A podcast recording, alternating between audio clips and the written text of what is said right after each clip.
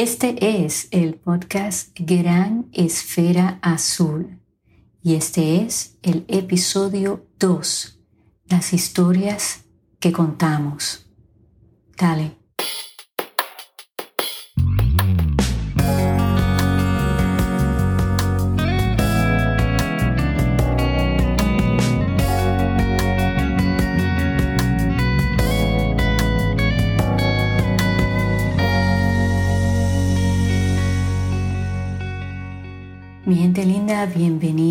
A este segundo episodio de Gran Esfera Azul. Soy Ana Margarita y me da muchísimo placer el saludarles y muchas gracias por escucharme. En este episodio 2 vamos a estar hablando de las historias que contamos. ¿Y cuáles son esas historias? Esas historias son aquellas que le dicen a otras personas quiénes somos, por qué somos, de dónde vinimos. Son usualmente una combinación de experiencias de vida, a veces son eventos traumáticos, en fin, son cosas que nos definen. Les voy a estar compartiendo tres pasos a tomar si ustedes sienten que están contando la misma historia y están como estancados. O tal vez ustedes tienen un ser querido, un familiar, un amigo, alguien cercano a ustedes que está estancado o estancada y cuentan siempre la misma historia. El primer paso es decir la verdad. Muchas veces contamos una historia una y otra vez y a veces lo que era la verdad se convierte en fantasía, se convierte en segmentos añadidos a esa historia y nos impide el crecer, ¿no? Cuando estamos estancados, cuando no hay cambio, no podemos crecer. Les compartí en el primer episodio que cuando nos sentimos incómodos, quiere decir que necesitamos un cambio. Los cambios no son fáciles, ¿no? Son retos y tenemos que sentirnos con valentía para poder enfrentar esos retos, para admitir que necesitamos un cambio, que algo no está bien. Yo les voy a dar un ejemplo de una persona que yo conozco muy bien y voy a empezar cuando esa persona era niña y de ahí vamos a llevar a esa niña a una adulta. En este primer paso de decir la verdad, de ser honestos, es importante definir qué nos llevó a contar esa historia. ¿Esa historia viene de nosotros o es una historia que hemos escuchado? Porque ustedes pónganse a pensar.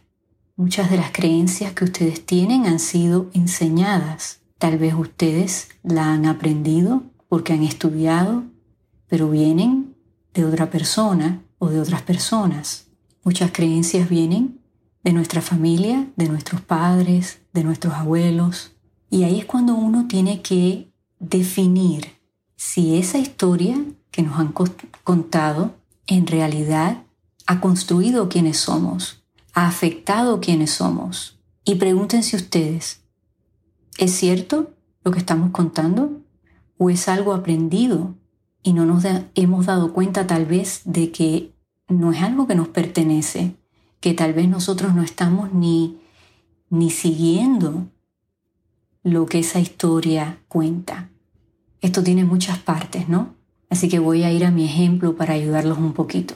Esta niña de quien les voy a hablar nace con una condición en la vista que es genética y en ese momento era una condición que se consideraba algo raro, que no mucha gente la tenía y en su escuela ella era la única que tenía esta condición. Y era una condición que confundía. ¿Por qué?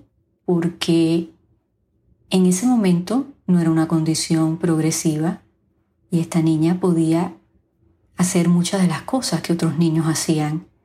Correr bicicleta, correr patines, ver la televisión, ir al cine, caminar sin ninguna ayuda, pero había momentos en el cual ella demostraba limitaciones. Por ejemplo, se le dificultaba ver la pizarra, se le dificultaba leer de un libro, pero al ojo de una persona que tal vez no tenía la información correcta, se podían confundir, tal vez no entendían. Bueno, pero ¿cuánto ella puede ver? Porque yo veo que ella corre bicicleta, que ella camina a la escuela, que no se tropieza con las cosas. Entonces había muchas historias, ¿no? Cada persona que conocía a esta niña tenía una historia que contar. Y ojo con lo que les voy a compartir. Cuando tenemos la información correcta, actuamos debidamente. Me explico. Muchas veces las opiniones, las historias son basadas en ignorancia. No tenemos hechos y simplemente hablamos por hablar. Hay personas que no se preocupan por ir a buscar la información correcta. Y yo creo que en estos momentos lo estamos viendo, ¿no? Que se está debatiendo lo que es un hecho. Y un hecho no es debatible porque ha sido probado, comprobado, no hay que discutirlo. Y me parece que hoy en día estamos en esa batalla, ¿no? Porque nosotros los seres humanos somos nuestros peores enemigos cuando queremos creer algo en particular entonces buscamos esa información que aunque no sea correcta, va a satisfacer ese pensamiento que tenemos, esa creencia que tenemos. Por eso siempre hay que educarse y entender lo que es un hecho, para no confundirnos, para no lastimar a otras personas. Entonces, uno tiene que entender que uno va a actuar de acuerdo a lo que uno entiende que es cierto, a la información que tal vez esté disponible en ese momento, para esa persona, a la información que uno esté dispuesto a buscar. Entonces ustedes transportense así mentalmente a una época donde la información de cómo tratar a una persona con una discapacidad pues no estaba tan disponible. No era un tiempo donde existían las acomodaciones para las personas con discapacidades. Entonces esta niña en, en un colegio donde había maestras de todas las edades, de mucha experiencia, de poca experiencia, pero tenían algo en común. Nunca habían tenido una niña en su clase con esta condición en la vista. No era como ahora, que desde nuestros teléfonos podemos buscar información, podemos llamar a cualquiera y buscar esa información hacer preguntas de inmediato y encontrar las respuestas. Entonces, era un momento difícil, ¿no? Para tener la verdad, ¿no? Para cumplir este primer paso que yo les estoy dando. Y de ahí partimos al segundo paso, de ir de la verdad a expresar lo que uno necesita. ¿Qué necesitamos para salir de un hoyo, ¿no? Donde estamos, para salir de la oscuridad, para sentirnos mejor, para poder crecer. Así que lo que necesitamos es distinto a lo que queremos, ¿no? Cuando necesitamos algo es algo indispensable. Cuando queremos algo quiere decir que no es necesario. ¿Me explico? El necesitar decir una verdad es algo necesario para poder crecer, porque si no nos decimos la verdad a nosotros mismos, entonces se nos dificulta decírsela a las demás personas. Y es bien importante el tener eso claro, porque si no, seguimos estancados. Nosotros mismos nos, nos ponemos paredes para no poder seguir adelante. Entonces, admitiendo la verdad, procesando esa verdad y entonces expresándola es lo que nos ayuda a salir de ese hoyo, ¿no? Tal vez de esa oscuridad. Si no lo hacemos, como dije anteriormente, le empezamos a añadir segmentos a la historia porque tanto las repetimos que nosotros mismos nos cansamos de escucharla y entonces empezamos a añadir pedazos aquí, pedazos allá para hasta hacerla más interesante. Un ejemplo de eso es que ustedes me imagino que conocen a alguien que cuenta siempre la misma historia. Y ustedes observen la actitud de ustedes y la actitud de otras personas cuando esa persona entra al espacio donde ustedes están. ¿Qué energía trae esa persona a ese espacio? Ustedes mismos se dan cuenta que ustedes como que se quieren ir al instante que ustedes ven esa persona entrar, al instante que ustedes escuchan la voz de esa persona, si observan que otras personas también se sienten incómodas, quieren irse o comentan, ay Dios mío, por ahí viene esa persona, va a ser la misma historia. O sea, esas son las banderitas rojas, ¿no? Que nos dan mucha información. De la misma manera, uno tiene que abrir los ojos y darse cuenta qué energía es la que yo traigo cuando entro al espacio de otra persona. Muchas veces no queremos ver eso, ¿no? Miramos hacia el otro lado. Muchas veces utilizamos esa misma historia para rápido callar a esa persona y invadimos ese espacio hasta agresivamente, ¿no? Porque llega un momento que sí nos sentimos rechazados, que nos damos cuenta que no nos quieren en ese espacio. Entonces por eso es tan clave sobre todo el admitirse la verdad a uno mismo. Con el ejemplo de esta niña, de quien les estoy contando su historia, era importante que ella supiera la verdad de su condición, la verdad de cuál era la información que los padres de esta niña tenían en ese momento para poderla educar. Y esta era una niña bastante madura para su edad y se dio cuenta rápidamente que la información no estaba ahí, que ella tenía que aprender cuál era su verdad para poder contarla, el poder explicarle a otra persona cuánto ella podía ver, cuáles eran sus limitaciones, y eso no fue fácil, ¿no? Por lo mismo de que habían otras personas alrededor de ella contando su historia. Entonces, ¿qué necesitaba esta niña? Aparte de ella educarse, ella necesitaba ser la maestra y expresar qué necesitaba, qué era esencial para ella poder sacar buenas notas, para poder estudiar. Las maestras alrededor de ella necesitaban también educarse, necesitaban poder ser innovadoras en un momento donde no existía la tecnología que hay hoy en día, donde, vuelvo y repito, no existía los teléfonos, las computadoras que inmediatamente nos podían dar respuestas, nos podían dar ideas. Y eso no fue una misión fácil para esa niña. Pero siempre, mi gente, hay lo que yo llamo ángeles en la tierra, que vienen al rescate, que toman el tiempo de poder buscar esa información, de ser creativos si no encuentran la información. Y esta niña tuvo la bendición de tener muchas maestras que tomaron ese tiempo que dijeron, como ella no puede leer bien, vamos a grabarle los exámenes, a lo mejor en su casa su mamá le puede grabar los capítulos. Hubo maestras que dieron su hora de almuerzo para poder explicarle la matemática de cerca, porque sabían que ella no podía ver la pizarra. Hubo una maestra en particular de esta niña que se dio cuenta que cuando le leía el examen, ella sacaba mejores notas a cuando no se lo leían. O sea que ella misma, esa maestra, tenía sus dudas, ¿no? Pero no se quedó estancada, fue a buscar la verdad, la puso a prueba. Y de ahí tomó esa información y la compartió con otras maestras y les fue a decir, ¿saben qué? Ella la nota subió, o sea, de una D subió a una A. Cuando le leí el examen, cuando puse en práctica alguna de estas ideas de grabarle las notas, de grabar el examen, de tener un compañero o compañera que le leyera el examen. Entonces ahí es donde esos dos pasos se unen, ¿no? La verdad y lo que se necesita.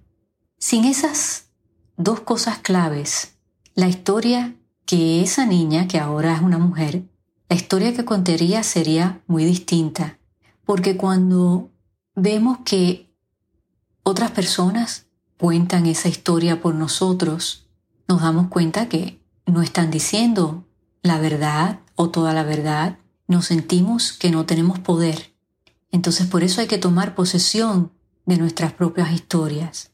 Y eso es difícil para un niño. Ustedes ahora pónganse en lugar de los estudiantes que en estos momentos están aprendiendo desde sus casas. Es muy difícil comunicarse ahora con ese maestro o con esa maestra, Porque aunque pensamos que es fácil, porque está el correo electrónico, porque se le puede mandar un texto, pero no es lo mismo muchas veces tener a una persona de frente y que ese maestro pueda ver con lo que ese estudiante está lidiando desde su casa. Entonces por eso creo que es el deber de un maestro, de los padres en sus casas, decirle a sus hijos, ustedes expresen lo que sienten, ustedes expresen lo que necesitan para ser exitosos. Y eso es aprendido. Si nosotros ahora, todos los días, le decimos a nuestros estudiantes, a nuestros hijos, ¿qué te hace falta para salir adelante, para sacar una buena nota, para que te sientas cómodo o cómoda? Dime qué necesitas, cómo te puedo ayudar. Ah, esto es lo que tú necesitas. Mira, exprésalo de esta manera. O sea, es el comunicarse. Y eso es bien importante porque si lo aprendemos desde pequeños, nos vamos a sentir cómodos entonces expresando esa verdad, esa dificultad, expresando lo que necesitamos. Porque con esos elementos entonces podemos crear lo que es el tercer paso, que es tener una visión de quién queremos ser en el futuro, de quién queremos ser mañana, porque esto no solamente aplica a los niños, nos aplica a nosotros los adultos también. Siempre tenemos que tener una nueva visión porque si no dejamos de crecer. Lo único constante en esta vida es el cambio y a veces no viene de la forma que queremos, viene ese cambio vestido de dificultades, de retos, en el tiempo incorrecto, pero va a pasar porque de eso no tenemos control. Pero dentro de eso, si podemos buscar una visión de qué nos viene a enseñar este suceso, como esto de la pandemia, ustedes pónganse a pensar, si esta pandemia hablara, ¿qué les diría a ustedes? Porque definitivamente algo nos vino a enseñar. Y qué verdad difícil, ¿no? De procesar, de vivir esa verdad. Estamos todos tratando de expresar qué necesitamos Definitivamente necesitamos una vacuna, una cura, necesitamos el poder confiar en que la información que se nos está dando es la correcta. Pero dentro de todo eso tenemos que tener una visión hacia el futuro de que esto va a pasar, como pasa todo en la vida. Tenemos que tener la visión de tener fe, de creer que vamos a salir mejor de lo que estábamos, de que se nos ha dado la oportunidad de hacer cosas que no hubiéramos hecho si esta pandemia no hubiese ocurrido, ¿no? Así que ustedes tómense un tiempito y piensen, ¿qué nos diría esta pandemia si nos habla al oído? Como esta niña que yo les cuento, ¿qué le dijo esa discapacidad al oído? ¿Qué le dijo? ¿Puedes? ¿O eres distinta a las demás? ¿O no puedes por el hecho de tener limitaciones? ¿Qué historia fue la que ella creyó? Probablemente un poquito de todo, pero ahí es cuando la educación es clave, es cuando tenemos que ir a buscar esa verdad y decir, bueno, tengo esta limitación, la tengo que entender, porque si la entiendo bien, entonces puedo expresar lo que necesito, puedo compartir con otras personas que hay espacio para innovar, que hay espacio para ser creativos. Y mira, yo hago esto de esta forma, Tú la haces de esa forma, pero a mí me funciona de esta. Entonces, al final, alcanzamos la misma meta, lo que los pasos a seguir son distintos. Y esta niña de quien les hablo tuvo retos, porque hubieron maestros que no tenían la información y que actuaron con ignorancia, que tal vez la discriminaron, la trataron distinto, que la humillaron. Y eso son cosas difíciles, ¿no? Porque son heridas que se pueden quedar abiertas por mucho tiempo. Pero por eso es importante el entender que esa persona o personas en ese momento de la vida tal vez no tenían la educación, la información necesaria para actuar mejor. Cuando sabemos mejor, actuamos mejor, ¿no? Entonces, yo creo que eso es lo que uno tiene que examinar, que tiene que evaluar. No pensar que eran personas malas, que la intención era lastimar, y yo creo que cuando uno entiende eso, entonces uno puede llegar a perdonar. Y fíjense lo que yo les estoy expresando, ¿no? Tal vez ustedes tuvieron una persona difícil en su niñez. Tal vez fue un maestro, tal vez fue su mamá, su papá, algún abuelo, quien quiera que fuera. Piensen ustedes, ¿cuál fue la intención? Las intenciones son claves cuando uno quiere descifrar algo que ha ocurrido en el pasado. Hay personas que definitivamente no son buenas personas, que inclusive con la información correcta hacen lo incorrecto. Eso lo estamos viendo en estos momentos. Entonces piensen ustedes, esa persona que a ustedes les hizo daño, ¿lo hizo con mala intención o es que simplemente no tenían las herramientas, no tenían la educación, la información? En el caso de esta niña, ella escogió el creer que estas personas no eran malintencionadas, sino que simplemente pues no sabían, no entendían. Y llegó un momento que tomó toda esa información y dijo, bueno, he tenido personas a mi alrededor que me han enseñado que cuando se quiere, se puede. Y hay que trabajar duro. Las personas que tienen discapacidades, a lo mejor algunas de ustedes me están escuchando en estos momentos, saben muy bien que hay que demostrar más que los demás, que hay que trabajar más que los demás. Pero por eso mismo muchas personas tienen gran admiración a las personas que tienen estos retos, porque ellos mismos se preguntan, caramba, si yo tuviera un reto como ese, ¿lo pudiera hacer? Y mi gente, la respuesta es claro que sí, porque cuando no tenemos dónde ir ni cómo escaparnos de una situación, pues la tenemos que enfrentar. Vuelvo al ejemplo de esta pandemia, ¿no? Dicen que muchas parejas no han sobrevivido en su relación, otras se han unido más.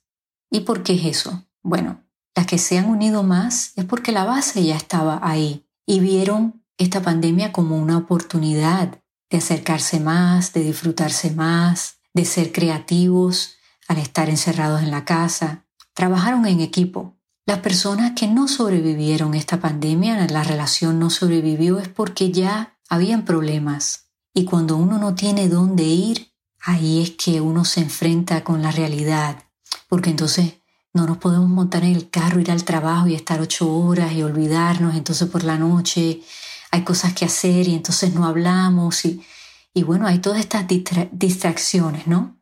Pero cuando no hay dónde ir, es cuando uno se tiene que mirar en el espejo así bien cerquita a ver qué está pasando. Entonces ya ustedes pueden ver cómo esta tercera parte de tener una visión es bien importante, porque es la parte que nos da esperanza, que nos da los sueños, las nuevas ideas, es la que nos hace levantarnos todos los días, ¿no?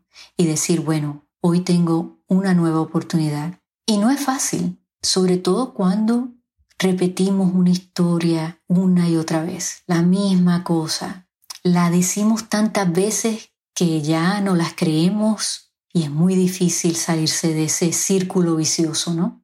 Si esa niña de quien les hablo hubiera creído que ella no podía hacer las cosas, que era distinta, que a lo mejor las maestras que la humillaban, que le decían tú lo que eres vaga, no puedes hacer el trabajo porque no eres inteligente, no deberías estar en esta escuela. O sea, esas eran las opiniones de esas personas, eran las historias de esa persona, pero ella no las creyó. ¿Por qué? Porque habían otras personas alrededor de ella que le enseñaron, cuando tienes las herramientas correctas, demuestras que sí eres inteligente, que sí perteneces a este grupo, que sí lo puedes hacer, que si eres alguien, que eres importante.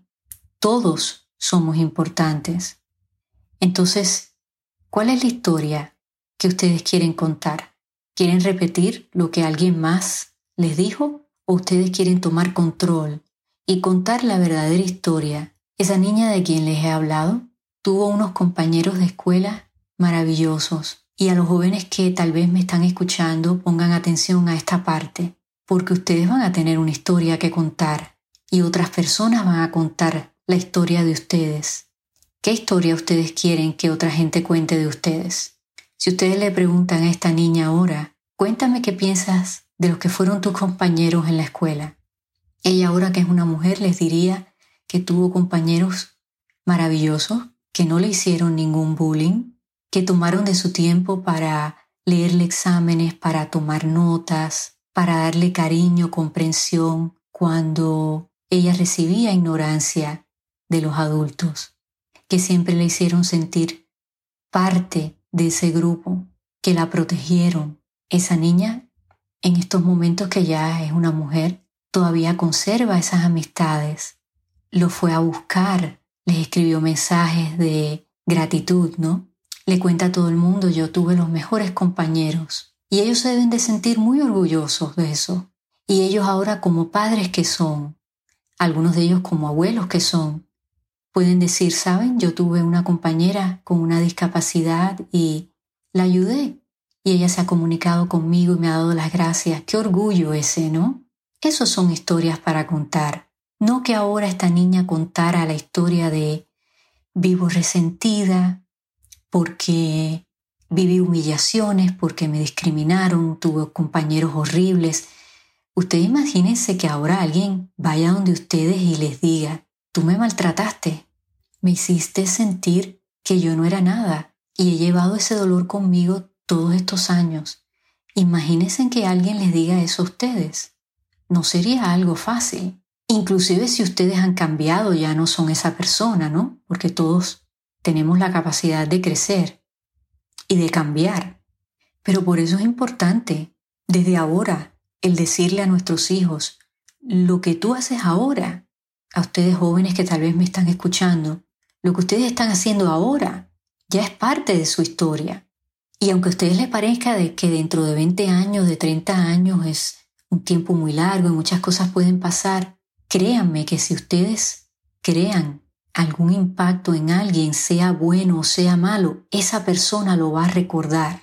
¿Y qué es mejor? Que esa persona recuerde algo lindo, algo que los llene a ustedes de orgullo, que lo puedan compartir, que hayan creado una diferencia en esa persona. O ustedes quieren que esa persona cuente lo terrible que fue el conocerlos, que los actos que ustedes hicieron lastimaron a esa persona de por vida, tal vez cambiaron el rumbo de esa persona para mal. ¿Qué historia es la que ustedes quieren que otras personas cuenten de ustedes? Piensen en eso, porque esa niña de quien yo les he estado hablando soy yo. Y este episodio se lo quiero dedicar a mis compañeros de la escuela de Nuestra Señora de Belén en Guaynabo, Puerto Rico, la clase del 1985, y a todos los maestros que trabajaron en ese tiempo, desde el séptimo grado hasta el cuarto año. Se los dedico de todo corazón, porque todos ustedes pusieron esos granitos de arena, que en cada meta que yo he alcanzado he pensado en ustedes, por el tiempo que me brindaron, de tomar notas, de leerme exámenes, de caminarme a casa, de darme su cariño, su comprensión, su protección. Nunca lo he olvidado ni lo voy a olvidar y estaré siempre agradecida, agradecida con todos aquellos maestros, la señora Carmen González, que daba su hora de almuerzo para poderme enseñar matemáticas porque ella creía en mí y sabía que si se sentaba conmigo y me lo explicaba de cerca, yo podía pasar el examen. Donde quiera que usted esté, muchas gracias. A la maestra, la señora Carmen Acevedo, que fue mi maestra de física, fue la persona que se le ocurrió el que me grabaran los exámenes, el que mi madre en mi casa me pudiera grabar los capítulos de los libros, porque ella creía que yo podía aprender mucho mejor auditivamente. Y habló con los demás maestros y les dijo, ella ella saca mejores notas cuando le damos las herramientas correctas. Y era una muchacha joven, la señora Acevedo, y fíjense qué creativa. Tuve una maestra que se llamó también Missy Segarra, de biología, que tenía tanta confianza en mí y sabía que yo tomaba las cosas en serio que me daban los exámenes para llevármelos a casa. Y yo un día le dije, Missy, pero usted confía en que yo no me voy a copiar en casa. Y ella me dijo, ¿sabes qué? Yo confío en que no lo vas a hacer porque yo sé que tú quieres aprender y si tú demuestras ser una persona de confianza, se te van a abrir muchas puertas. Entonces, yo pienso que tú vas a hacer lo correcto. Y eso les digo que me impactó y entendí que tenía que decir siempre la verdad y hacer lo correcto para que esas puertas se siguieran abriendo. Y el copiarse, ¿no? El tal vez traer a otra persona que tuviera esos conocimientos a leerme un examen para que me pudiera ayudar, no me iba a abrir puertas si alguien se enteraba que yo estaba haciendo algo así. Ella fue una gran maestra y a mis compañeros son tantos los que podría nombrar que son hermanos del alma, que fueron mis ángeles de bondad, como siempre les llamo. Cuando me gradué las dos veces de la universidad pensé en ustedes y dije, he llegado aquí por la bondad de muchas personas que creyeron en mí que buscaron la verdad, que entendieron lo que yo necesitaba y tuvieron la visión de decir, si hacemos esto podemos ayudar a Ana Margarita. Y así fue. ¿Qué historia ustedes quieren que cuenten de ustedes? Compártanlo conmigo, me encantaría saber su historia y tal vez este episodio les ayude a cambiar su historia, porque sí la podemos cambiar yo sé que hay heridas que se llevan, que hay creencias que están muy arraigadas a quienes somos, pero vamos a tratar de contar esa historia un poco distinta. Y ustedes verán que se empiezan a abrir las puertas, vamos a cambiar esa visión, vamos a entender cuál fue la verdad, vamos a pensar, a evaluar qué necesitamos para entonces poder tener una visión clara de lo que queremos. Nunca es tarde, si yo hubiese pensado que era muy tarde para mí, no les estaría hablando en estos momentos. Este es un reto nuevo para mí. Tuve que aprender muchas cosas por primera vez. Y sé que va a venir más información que tengo que aprender, que ustedes van a ser mis maestros. Pero esa es la visión que yo quiero para mi futuro, es seguir creciendo, continuando siendo un estudiante compartan su historia conmigo. Me pueden escribir a anamargarita.granesferaazul.com. Así que amigos, hasta el episodio que viene, recuerden, reciban y regalen luz. Hasta que nos volvamos a escuchar.